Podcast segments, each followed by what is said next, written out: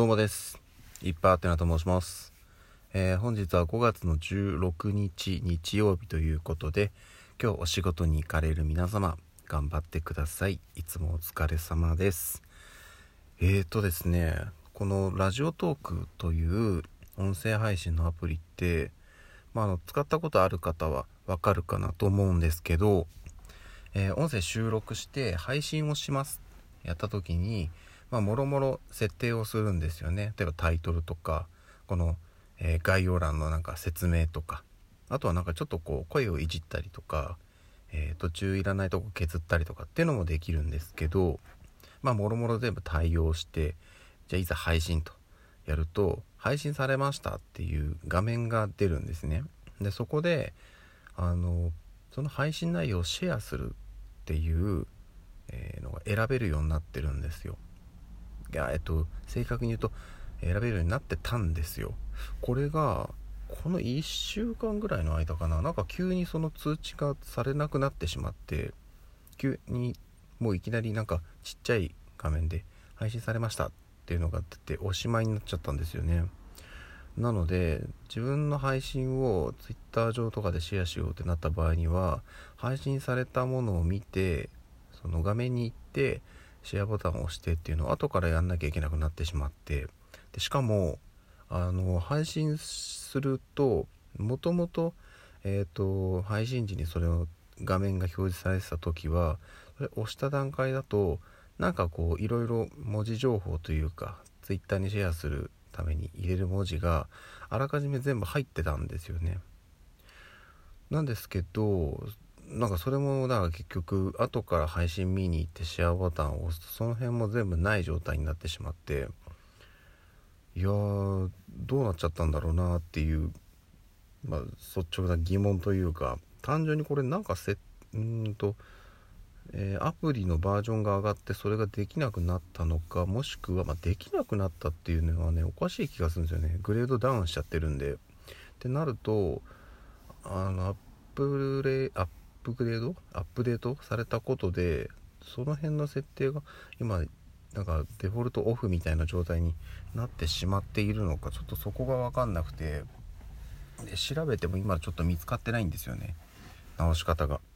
でそれで困ってるっていうようなあのツイートというか SNS 上でも見たことがないので何が原因なのかなっていうのはちょっと今調べてる最中です。もしねご存知の方がいたら教えていただければなと思うんですけれどもまあそんなにたくさん聞かれている音声配信ではないのでそこから情報が来るのはちょっと難しいのかなと思うので、えーとりあえず自分で頑張って調べます。はい。そしてですねうんと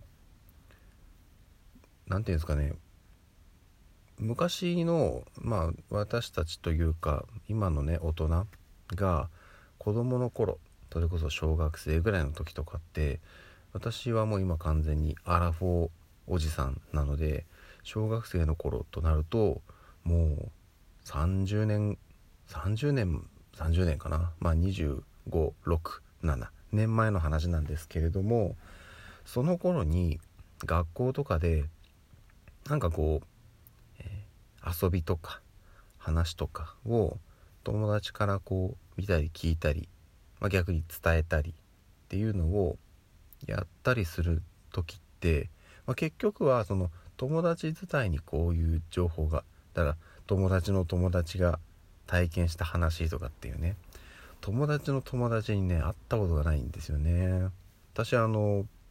高校生の時とかにあの私の友達がまるまるくんのことかっこいいって言ってたよみたいな。なんかねそういう話は聞くんですけどその子に会ったことがないんですよね。うんなんかねたくさん私のことをね、えー好きでいてくれる方がねどうもいるらしいんですけどなんかねその人に会えないんですよね。悲しいかな。はい。まずまず完全に脱線しましたけどそうじゃなくてあの小さい時の、えーそういうなんかいわゆる流行りもんとか、遊びとかってやっぱりこう友達伝いに伝わってきてたんですよで、えーまあ、それが当たり前だったんですよねなんですけどあのこの前ねうちの子供と、え、話をしたりしてる時に子供が急に「お父さん指相撲しよう」って言ってこう手を出してきたんですよ。で「もういいよいいよ」ってやったんですけどまあもう当然ながらね手の大きさが全然違うんでまあこう言っちゃあれですけどもう勝負にならないというかっていう感じなんですよね。まあただそうやってね遊ぶこと自体が、まあ、楽しいですし子供もそれでねやってるのがもうまあ勝ち負け関係なくやっぱり面白いんでキャッキャキャッキャ言いながらやってたんですけどで聞いたんですよ。保育園でこういうの友達と遊ぶの？って聞いたらびっくりする答えが返ってきてそれが「うんうん違うよ。YouTube で見たんだよ」って言ったんですよ。いやね衝撃でした。確かにあのここ最近かなこの12年ぐらい2年まではいかないか。1年ちょっとぐらいの間あのうちの子結構頻繁に YouTube を見るようになったんですよ。でもうね世の中の子供と同じなんですけど、まあ、ヒカキンさんは大好きという感じなんですよね。で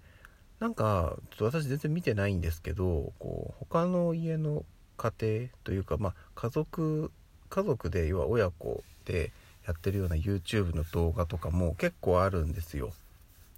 でまあねあのちっちゃい子が YouTuber なんても全然珍しくない時代なのでそういうなんか家族でやっているチャンネルとかも結構あってうちの子ねそれ結構見てるんですよ。で私とかね妻からすると他の家の家族がワイワイやってるのを見て何が面白いんだっていうのが 正直あったりする。まあもちろんね動画はちゃんと編集されていていろいろ効果音とか BGM とか入ってるんでちゃんとねあのあの楽しめる動画として出来上がってはいるんですけど出てる人は別にね本当に一般家庭の方々なんで